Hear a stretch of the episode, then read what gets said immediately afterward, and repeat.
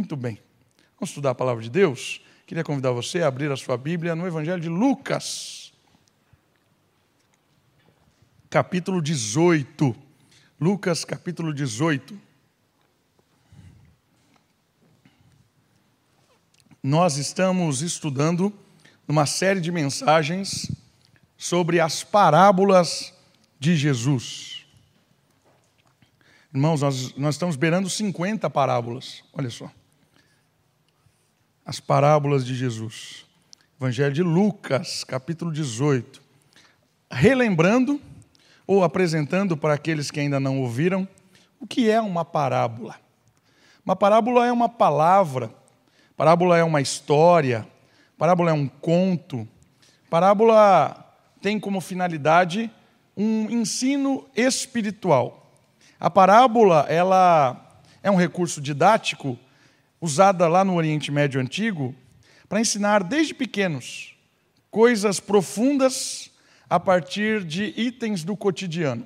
Então, por exemplo, pegava a ovelha, uma construção, um castelo, trigo, e usava essas coisas do dia a dia, contava-se uma história a partir de coisas do dia a dia, e por trás desta história apresentava-se verdades espirituais, verdades profundas. Falava-se do reino de Deus, falava-se de virtude cristã, falava de pecado, falava de muitas coisas a partir desta desse encontro. A parábola é como uma pedra de toque. Encostou na parábola, os seus olhos se abrem para enxergar coisas por trás. E Jesus, mestre em parábolas, praticamente tudo que em Jesus ensinou Praticamente tudo que Jesus ensinou foi por parábola. O método de Jesus é um método parabólico. E a parábola de hoje é a parábola do juiz injusto, ou iníquo, ou corrupto. Esses são os adjetivos da parábola de hoje, que está no Evangelho de Lucas, capítulo 18, do versículo 1 ao versículo 8. A parábola do juiz injusto. Estão comigo? Farei a leitura e depois nós vamos aprender juntos com a parábola de Jesus. Diz assim a palavra de Deus: Jesus também lhes contou uma parábola sobre o dever de orar sempre e nunca desanimar. Em uma cidade havia um juiz que não temia a Deus nem respeitava os homens. Na mesma cidade também havia uma viúva que sempre lhe pedia: Faze-me justiça contra os meus adversários. E por algum tempo ele não queria atendê-la, mas depois disso, consigo mesmo, depois disse consigo mesmo: Ainda que eu não tema a Deus, nem respeite os homens, como esta viúva está me incomodando, vou lhe fazer justiça, para que ela não venha mais me perturbar. E o Senhor prosseguiu: Ouve o que esse juiz injusto diz. E Deus não fará justiça aos seus escolhidos, que dia e noite clamam a Ele, mesmo que pareça demorando em responder-lhes? Digo-vos que depressa lhes fará justiça. Contudo, quando vier o filho do homem, achará fé na terra? A parábola de hoje é um bate-papo sobre oração. Antes de contar a parábola apresentada, Jesus já fala a finalidade dela, o dever de seguir orando sem desanimar diante deste mundo injusto. Não acontece normalmente isso. Jesus não diz antes de contar a parábola qual é o tema central dela, mas aqui ele faz isso. Poucas vezes Jesus faz isso, e essa é uma delas. Então nós já sabemos qual é a temática da parábola. É sobre a perseverança na oração, não esmorecer, não desanimar em relação a estar com esse canal direto com o Criador que é a oração. A parábola de hoje vai ensinar sobre isso, o dever de seguir orando sem desanimar diante deste mundo injusto. Ela forma um par com a já pregada parábola do amigo importuno. Lembra? Que chega alguém na casa dele de madrugada, ele não tem o que comer, é, não tem nem que oferecer para o seu hóspede, ele vai até a casa do vizinho, começa a bater, gritar, aí o vizinho fala, não vou te dar nada, já estou dormindo. Aí ele começa a gritar mais ainda, aí o, Jesus, o, o vizinho fica incomodado, né? Ah, que cara chato. Aí levanta e dá a comida para o cara para ele parar de encher a paciência. Essa era do amigo importuno. E aí a, a, a, o ensino também era a oração. E aqui faz par com isso, porque a história é praticamente a mesma. Quem agora persiste nessa, nessa empreitada de conseguir justiça, no caso aqui, é a viúva. Ela diversas vezes vai até o juiz, e a gente vai falar dela e da situação em si, mas ela faz par, essa história faz par com aquela que já contamos do amigo importuno. Mais uma vez, o ensinamento parabólico é apresentado em aspectos de contrastes. Jesus gosta desse contraste. Aqui vai aparecer um juiz ruim, corrupto, e o contraste desse juiz corrupto é o juiz divino, é o Senhor da história, que também se apresenta como um juiz, mas é um juiz que contrasta, o oposto. Jesus faz isso, usa personagens esquisitos da sociedade, personagens corruptos muitas vezes, que dão um jeitinho ali, e usa esses personagens para ensinar verdades profundas. E aqui é uma dessas histórias. O juiz aqui corrupto, ele é usado como um contraste de quem é o juiz verdadeiro da história, e esse juiz é o Criador. O juiz é um símbolo da injustiça e também da acepção de pessoas. Olha que interessante isso.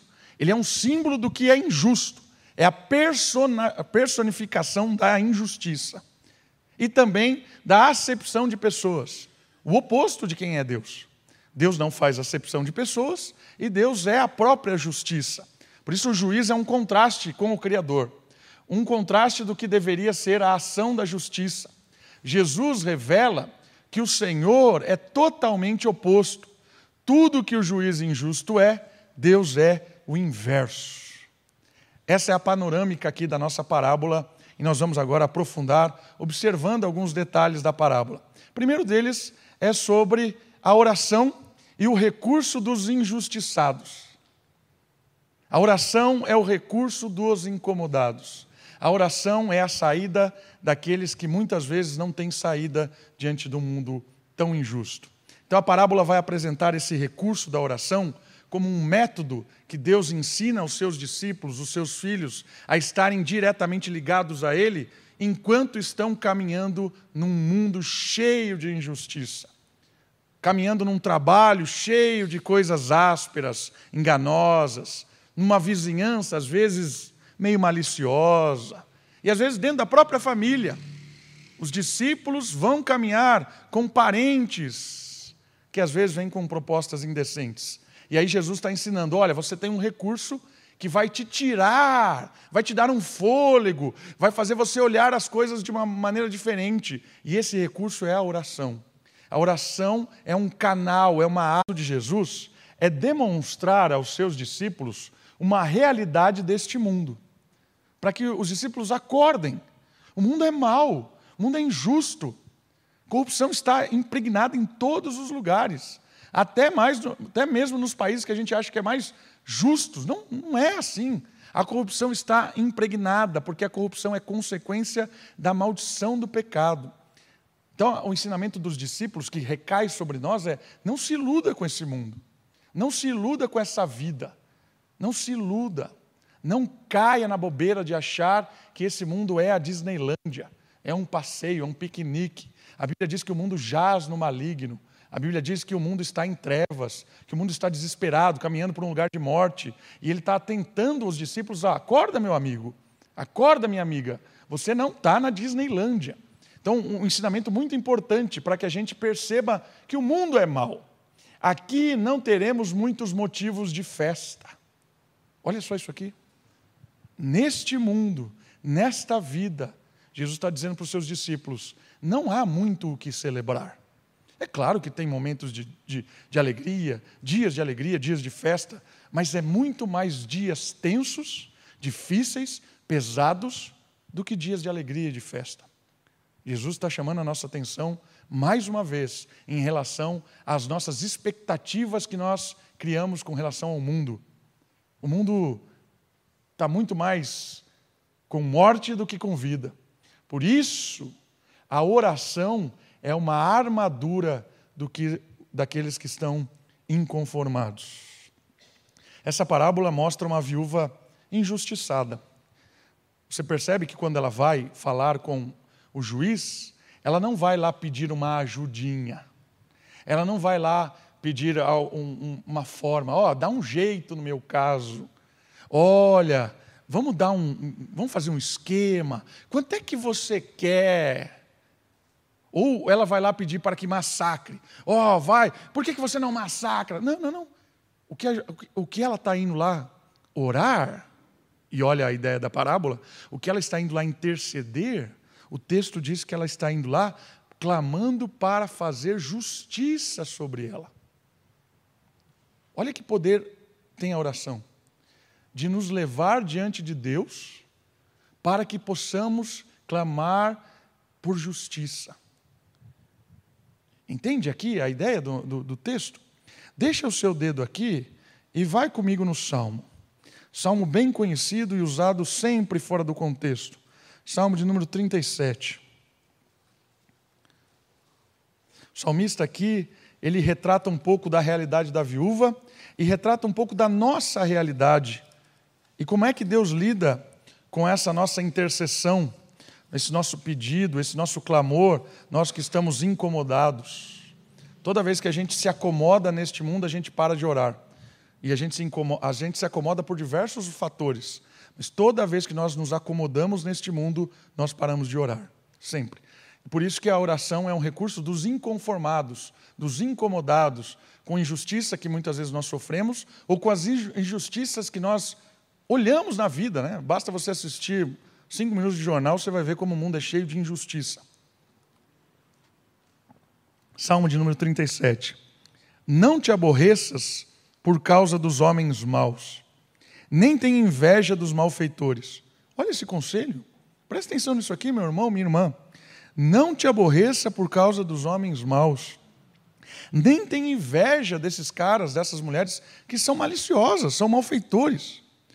Pois em breve secarão como relva, murcharão como erva verde. Confia no Senhor e faze o bem, faze o oposto deles.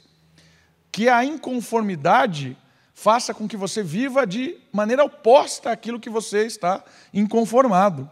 Assim, habitarás na terra e te, e te alimentarás em segurança.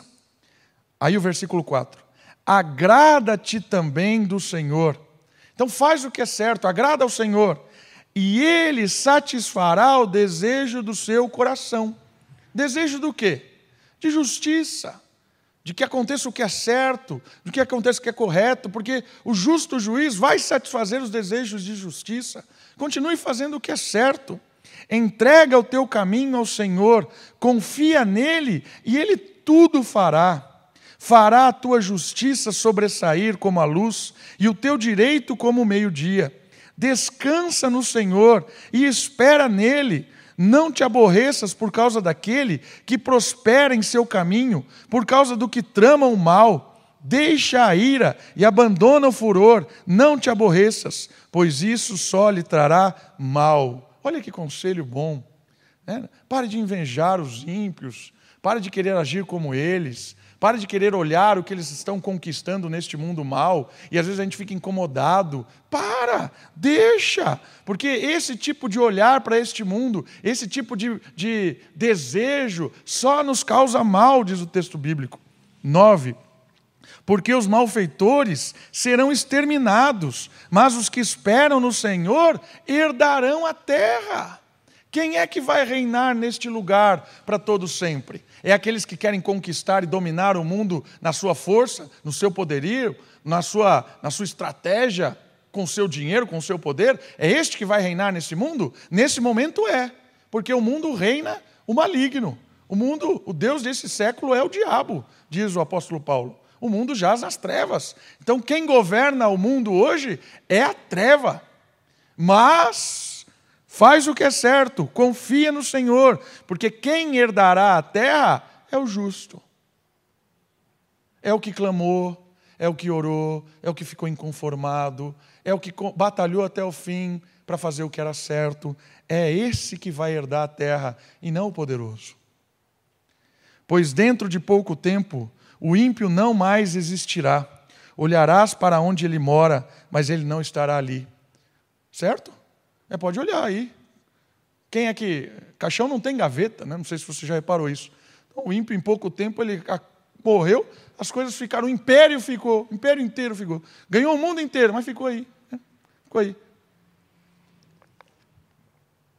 Mas os humildes herdarão a terra e se deleitarão na plenitude da paz. O ímpio maquina contra o justo e range os dentes, os dentes contra ele. Mas o Senhor se ri do ímpio, pois vê que o seu dia está chegando. Os ímpios arrancam a espada e preparam o arco para atacar o pobre e o necessitado, o justo, para matar os que andam em retidão mas a espada deles lhes atravessará o próprio coração e os seus arcos serão quebrados. O pouco que o justo tem vale mais do que as riquezas dos muitos ímpios, pois os braços dos ímpios serão quebrados, mas o Senhor sustenta o justo. O Senhor conhece os dias dos íntegros e a herança deles permanecerá para sempre. Não ficarão frustrados no dia do mal e se fartarão nos dias da fome, mas os ímpios perecerão e os inimigos do Senhor serão como a beleza das pastagens, desaparecerão, sim, como a fumaça desaparecerão. Depois você pode terminar o salmo na sua casa. Extraordinário esse salmo. Percebeu o contraste? Qual é o contraste aqui? É o contraste entre o que é justo, confia no Senhor e faz o certo, daquele que desdenha do Senhor, daquele que ah, age com injustiça, faz acepção de pessoas, maquina o mal, joga o jogo do mundo, quer se dar bem a qualquer custo, pensa somente em, em si. Esse é o contraste desse salmo e é o contraste dessa parábola. Por isso, vamos analisar aí os personagens da parábola. O primeiro deles é o juiz injusto. O juiz é uma característica do mundo em si, do governo que está implantado aí.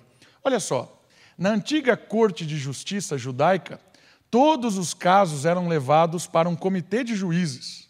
Ou seja, Israel estava estabelecido com juízes em todas as cidades de Israel. E tinha um critério muito interessante. Se a cidade, a, a, o grande sinédrio, né, o grande, grande corte de juízes, era em Jerusalém. Tinham ali cerca de 71 juízes dentro do sinédrio que julgavam as causas das pessoas. Naquela época, por exemplo, qualquer tipo de crime, você não ia até a delegacia, não tinha delegacia.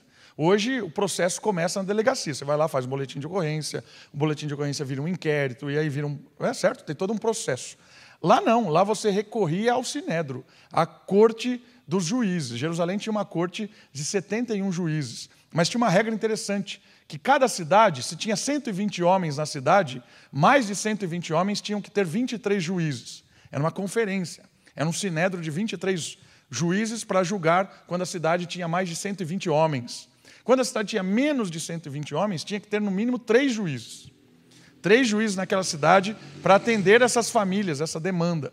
E existiam casos muito excepcionais de uma cidade ou um lugar que existia um único juiz, que é o caso da nossa parábola.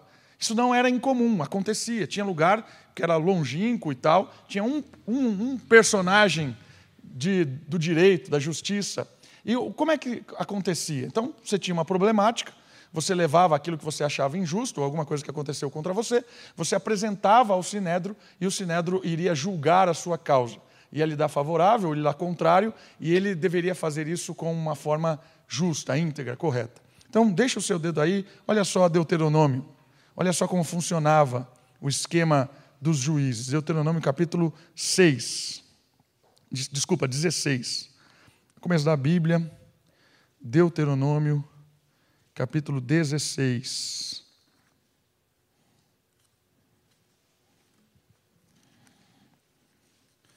Versículo 18 até o 20. Deuteronômio 16, de 18 até o 20. Estabelecerás juízes e oficiais em todas as cidades que o Senhor teu Deus te dá Olha só, então tem juízes em todas as cidades de Israel. Todas as tuas tribos, para que julguem o povo com justiça. Olha aí a característica. 19. não violarás o direito, não farás discriminação de pessoas, nem aceitará suborno, porque o suborno cega os olhos dos sábios e perverte a causa dos justos. Seguirás a justiça, somente a justiça, para que vivas e possuas por herança a terra que o Senhor teu Deus te dá. Olha que legal. Então, quando Israel foi estabelecido, quando a, a, aquele povoado que fugiu do Egito chegou em Canaã, conquistou as cidades, foram se organizando como cidades-estados e criou ali uma identidade nacional, foi estabelecido juízes em todas as cidades para que houvesse justiça, para que fizesse o que é certo. E havia uma integridade requerida a esses juízes para que atendessem com justiça. Percebeu isso no texto? Então, a, a história de Israel ela é, ela é cheia dessa, dessas sintonias com a justiça. Os homens deveriam estar sintonizados com o que é certo para que pudessem julgar as causas todas que aparecessem de uma maneira correta. Por isso, o personagem da nossa história é um juiz que não se enquadra nisso. O personagem da nossa história é um personagem, é um juiz que está fora desses padrões. E é muito legal de perceber, porque Jesus o descreve como alguém que não estava nem aí para Deus, não cria em Deus e por isso também desrespeitava as pessoas. E depois o próprio juiz diz isso.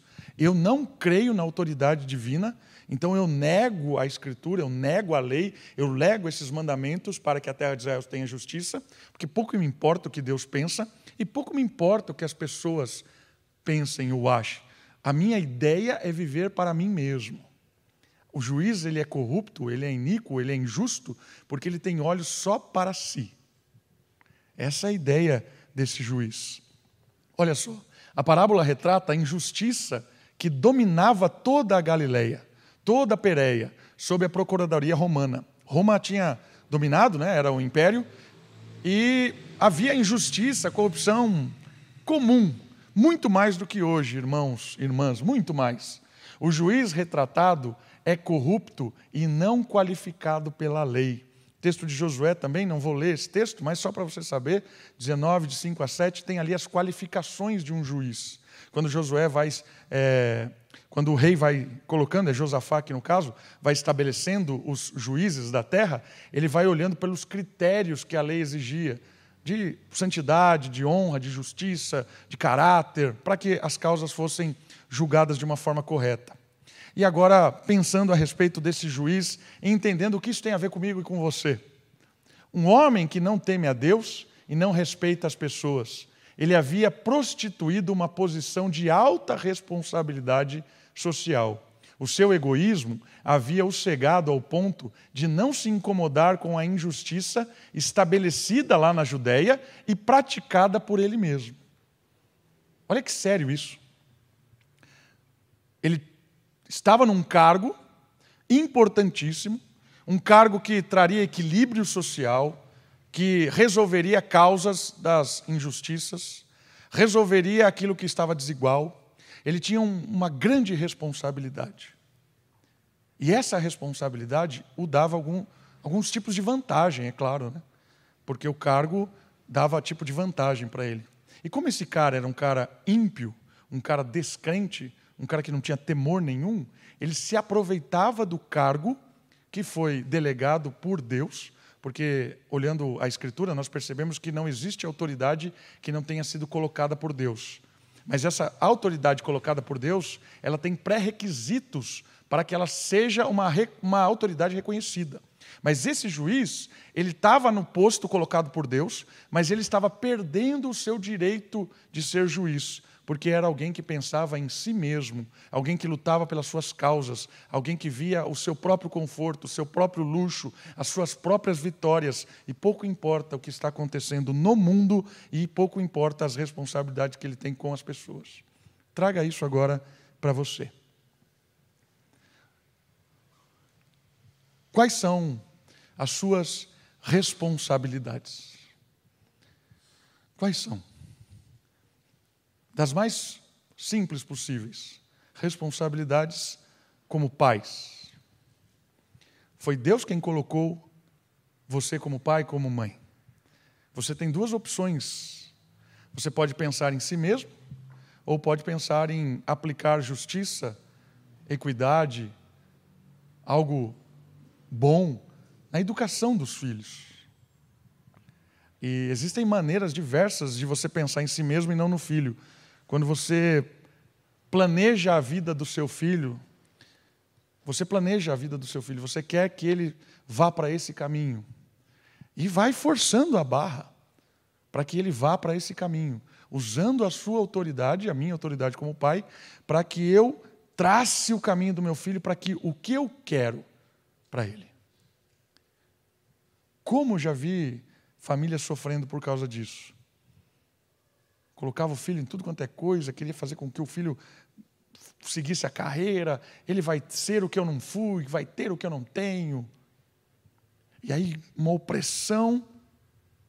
Percebe que, assim como o juiz Inico abusava da sua posição, nós, muitas vezes, pais, quando nós queremos colocar a nossa vida nos nossos filhos, nós estamos impondo sobre eles aquilo que Deus não espera de nós.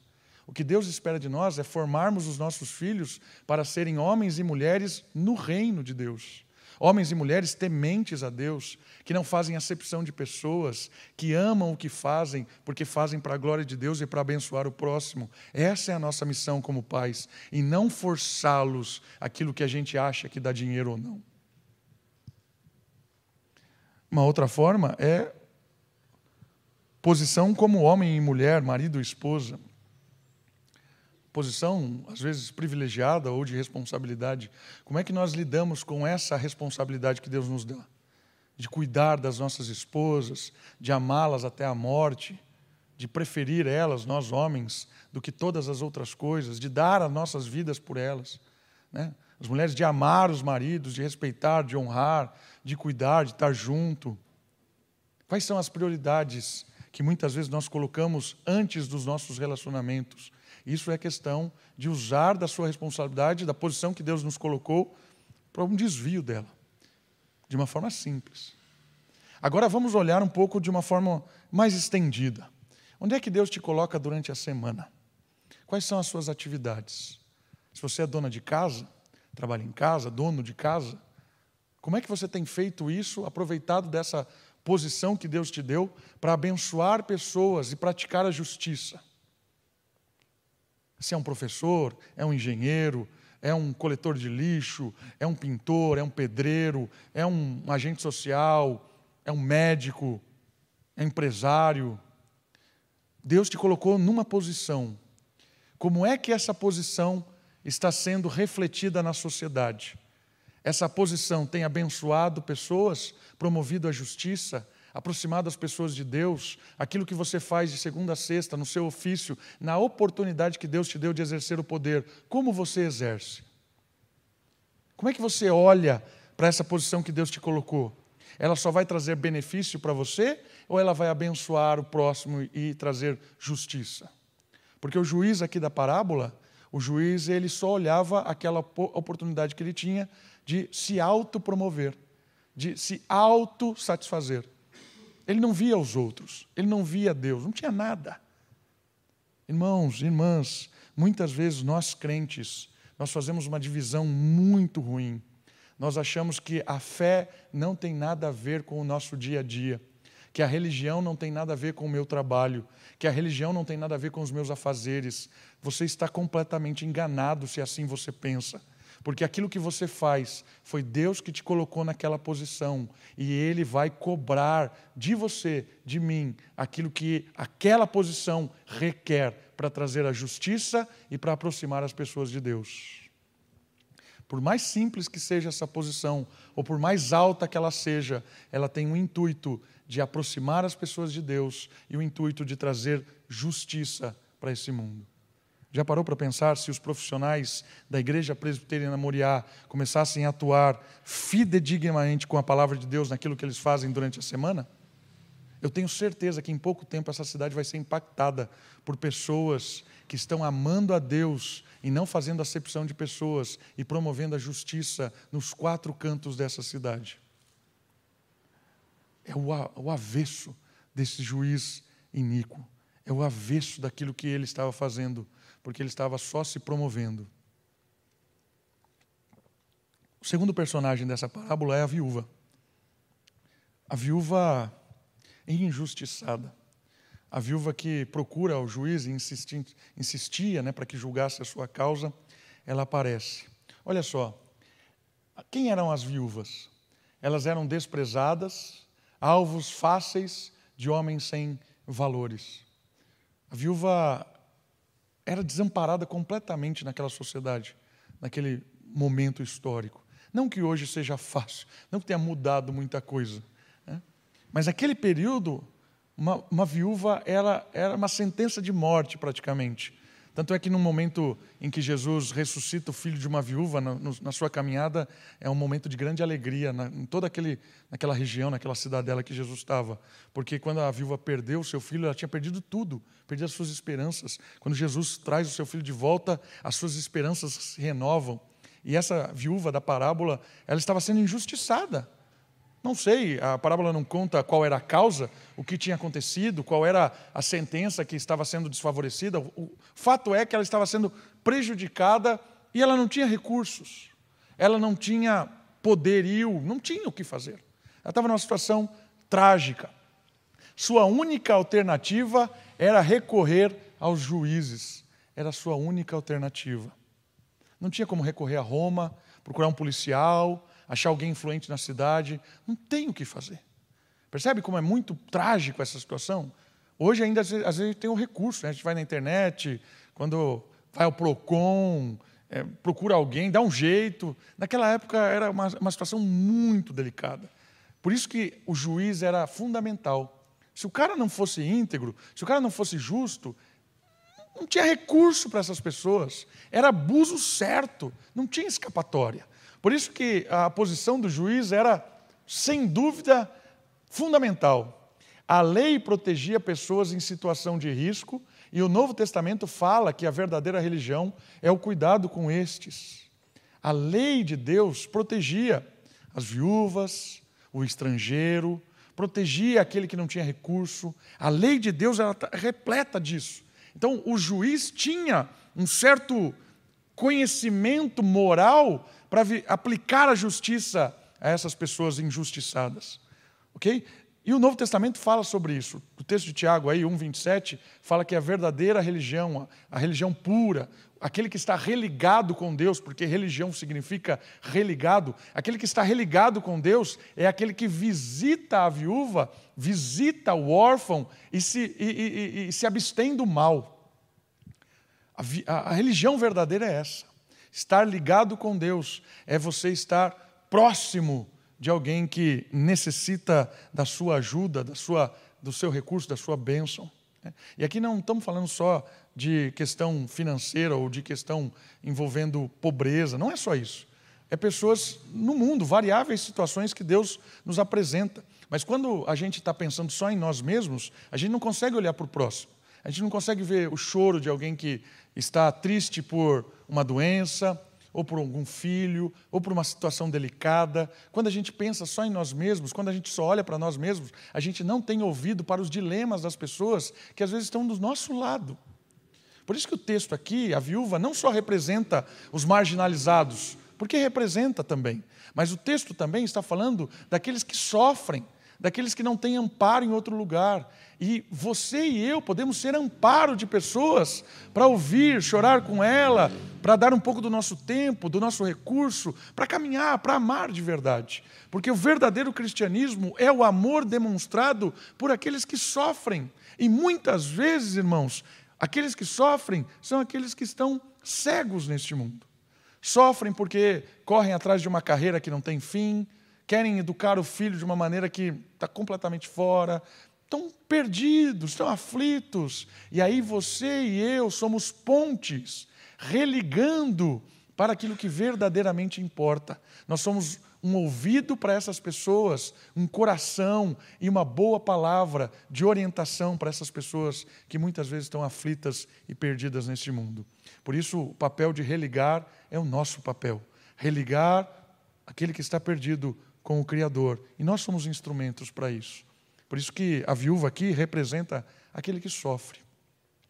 Um outro símbolo de que a viúva representa é o próprio Israel e também a própria igreja. É legal de pensar sobre isso.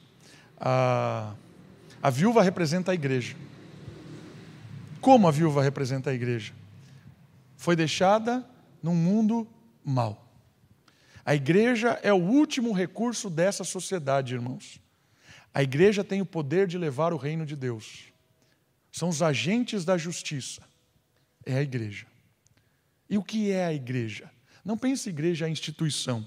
Pense a igreja as pessoas que compõem ela e que fazem parte do reino. E a igreja foi deixada nesse mundo mal. Se você é juiz, advogado, se você é pedreiro, qual, qual, um pouco importa qual é o seu ofício no sentido de diferenças de ofício. Mas o que importa é que você, como membro dessa igreja, como membro do reino de Deus, quando você exerce o seu ofício lá fora, você traz esperança para esse mundo. Existe um pedreiro honesto, existe um juiz correto, existe um advogado, e esse é difícil, justo, difícil. É? Percebe? Percebe isso? É interessante de pensar nisso. Por quê? Porque quando a gente começa a ver isso, o mundo, ele absorve as coisas, ele, ele, ele joga um monte de coisa. E aí a igreja é o último recurso, irmãos. A igreja é o último recurso, é a viúva. Homens e mulheres que são vistos pela sociedade como virtuosos. Homens e mulheres que são a última esperança de haver algum tipo de justiça na mais terrível, talvez, das profissões aí que você imaginar. E aí é o símbolo legal da viúva com a igreja. Por quê? Porque a viúva intercede o tempo todo. O tempo todo. E aí, olha que legal o contraste. Porque a, a, a persistência da mulher causa desconforto no juiz. O texto diz isso. Eu vou atender porque ela está me amolando, me incomodando. Literalmente, está escrito ali, é, Literalmente está tá, olhos, olhos negros. É o texto literal. E o que está dizendo olhos negros? É como se tivesse dado um soco, sabe? Tum, é assim. A viúva estava fazendo isso com o juiz, estava esmurrando ele, com a sua, com a sua, sua persistência, insistência. Ele estava se sentindo é, golpeado. Literalmente o texto diz isso. Ele estava se sentindo golpeado. E por causa desses golpes, olha lá, ela é símbolo do povo de Deus vivendo neste mundo injusto. A fé da viúva é a segurança de que a justiça será feita. Não existe grande, grandes homens de Deus, ou de fé, né, nesse sentido, não existe grandes homens de fé. Perseverar e esmorecer são sinônimos de que não existe grandes homens de fé, não existe heróis da fé. Muitas informações, vamos por partes. Por partes. A primeira que eu queria concluir a ideia é de que a igreja é o símbolo da viúva, ou a viúva é o símbolo da igreja. Nesse sentido, nós estamos vivendo nesse mundo mal. E a viúva foi lá no juiz, né, encheu tanta paciência que ele, por egoísmo, ele atendeu. Aí o contraste ensina que Deus é o oposto do juiz. Se homens maus fazem coisas boas, se homens maus fazem coisas boas por causa da sua maldade, é o caso do juiz aqui, homens maus fazendo coisas boas por causa da sua maldade. Ou seja, ele quer continuar na sua paz, na sua tranquilidade, não quer ser incomodado. Então ele faz uma coisa boa para permanecer na maldade. Se um homem mau consegue fazer coisas boas para continuar na sua, na sua maldade, quanto mais Deus, que é justo, íntegro, bom, vai atender a oração persistente de uma viúva que sofre, e o caso a igreja. Por isso que a oração é a nossa arma, é a nossa força. Porque quando nós oramos, nós entramos é, numa conversa, num diálogo com Deus, e esse Deus, ele é bom, diferente do juiz. A gente não vai ficar perturbando ele, ele vai se sentir tão perturbado. Ah, perdi a paciência com o Davi, de tanto ele me encher a paciência, eu vou atender a sua, o, sua, o seu pedido por justiça.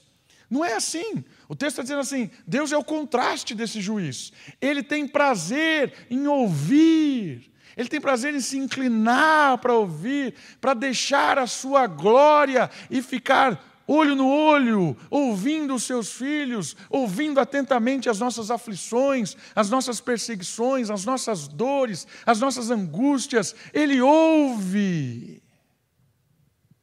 Olha que magnífico. E Deus é bom. Se um juiz mal produz coisas boas, quanto mais o juiz bom íntegro, correto, porque Deus é o símbolo de tudo que é bom. A nossa oração chega aos ouvidos de Deus e o caráter de bondade de Deus, ela não vai ser negada. Deus vai atender, vai suprir, vai cuidar da sua oração por justiça. Confie nisso porque Deus é o contraste desse juiz. E se o juiz atendeu a viúva, quanto mais Deus vai atender os seus filhos. Por isso, vem a informação ali. A segurança da viúva na justiça era a fé. Ela tinha fé que a justiça seria feita. E por isso ela continuava perseverando e não esmorecia, não desabava, porque ela tinha fé mas não se engane, não existem grandes homens de fé. Olha como esse homem é um homem de fé, é um super-herói da fé. Não existe. Todos nós somos fracos. Todos nós. Por isso que Jesus ensina essa parábola. Persevera, porque ele sabe que você não está perseverando. Né? Ele sabe. Ele sabe que eu não estou perseverando. Por isso que ele ensinou. Por isso que ele diz assim: Eu sei que você desanima. Eu sei que você desanima. Por isso eu estou dizendo para você: não desanime. Tenha fé, confie.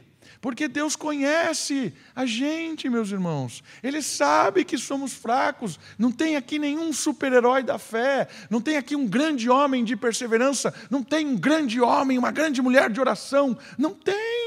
Ele sabe que a gente ora muito pouco. Ele sabe que a gente é como uma criança que toca uma campainha e sai correndo. Sabe, a gente, as nossas orações, obrigado por isso, que faça bem ou faça mal, em nome de Jesus, amém. E vai correr. Sabe, como uma criança que toca a campainha e sai correndo. É assim as nossas orações. Ele sabe disso. Ele sabe que a gente é fraco, ele sabe que a, a, a, nosso temor é muito baixo, ele sabe que a gente desanima muito fácil. Por isso ele está dizendo assim, irmãos, filhos, né? discípulos, aprendam com a viúva. Ela perseverou, ela não esmoreceu, ela não desanimou. Eu não sei por pelo que você tem orado. Eu não sei quais são as suas causas, as suas dificuldades, as suas angústias neste mundo, mas eu sei que você já desanimou. Eu sei que muitas vezes você não está orando mais por isso. Jesus sabe que nós somos assim. E Ele está dizendo hoje para você, está dizendo para mim, através dessa viúva: continue orando. Eu estou vendo a sua causa. Eu estou ouvindo as suas lutas, eu estou me compadecendo com as suas aflições. Eu sei. Ninguém mais precisa saber. Ainda que ninguém saiba e que ninguém se importe, eu sei, eu me importo. O juiz iníquo apontam o Deus justo. E ele é o último personagem, ele é o último personagem da nossa história. O juiz justo, o juiz divino. Olha só, em um contraponto total, Jesus apresenta o juiz justo, aquele que tem prazer em atender os que clamam a ele. Se o juiz injusto atendeu a viúva, quanto mais o juiz que é a própria justiça. A aparente demora é proposital. O texto diz isso, né? 6. E o Senhor prosseguiu a ouvir Ouvi o que esse juiz injusto diz. E Deus não fará justiça aos seus escolhidos? Ao seu povo? Deus não vai fazer justiça aos seus filhos? Ao seu povo? Que dia e noite clamam a Ele? Claro que vai, meus irmãos. Deus vai fazer justiça, mesmo que pareça demorado em responder-lhes. vai fazer justiça. E a demora tem um propósito. Qual é o propósito da demora?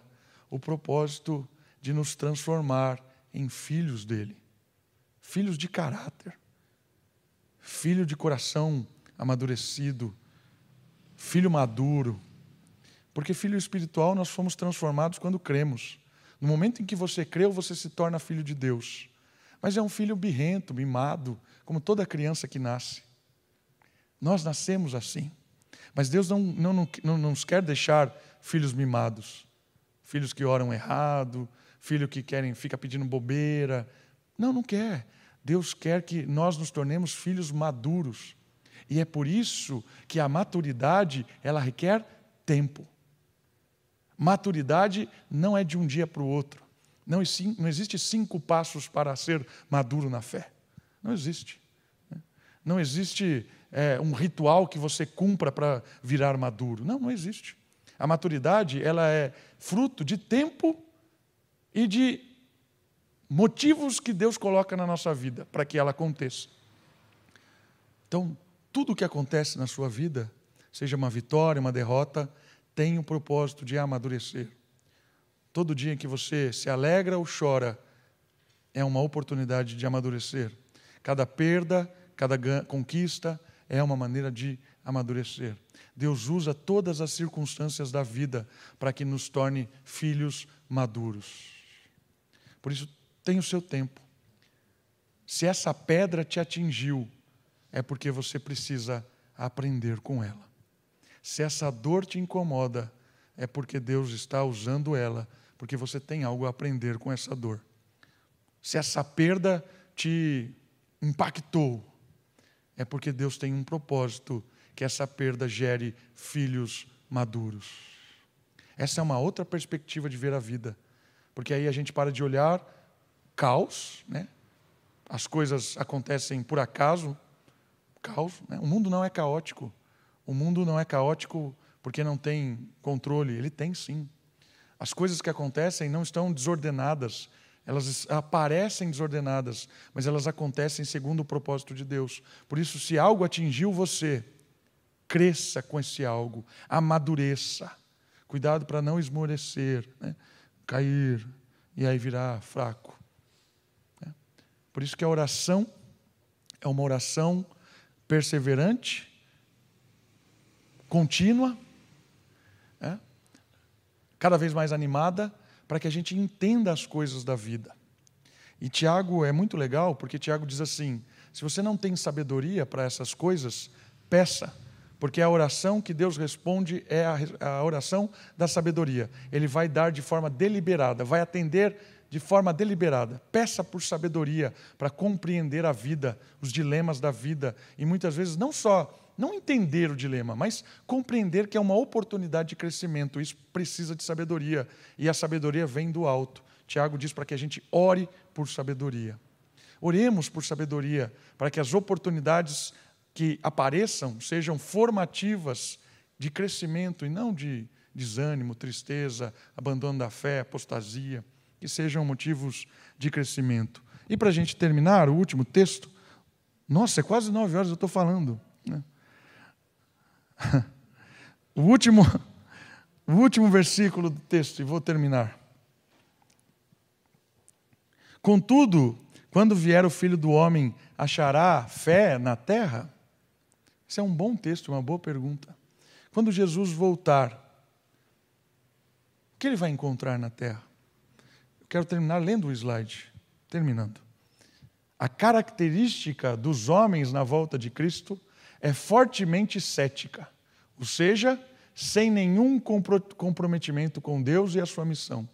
O ateísmo do juiz da parábola é o destino deste mundo. Olha só. O ateísmo do juiz da parábola é o destino do mundo, é para onde esse mundo está caminhando. A igreja verdadeira, o povo de Deus, é o refúgio de fé, justiça e amor. Vai encontrar fé neste mundo, Jesus? Não, não vai. O mundo será trevas, totalmente. Não, não, tem, não tem nada de bom nesse mundo. O juiz é o retrato de onde o mundo vai parar. Onde é que Jesus vai encontrar fé?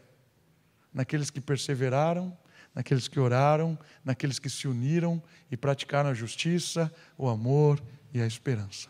Vamos orar? Pai querido, muito obrigado. Obrigado pela tua graça, pela tua misericórdia. Obrigado porque o Senhor é bom. Obrigado a Deus porque o Senhor é o oposto do juiz.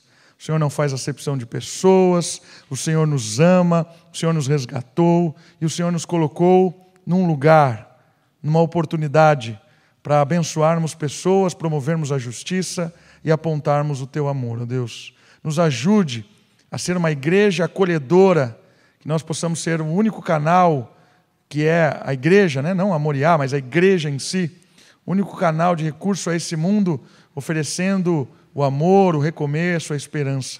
Cuida de nós, queremos te louvar. Obrigado pela salvação.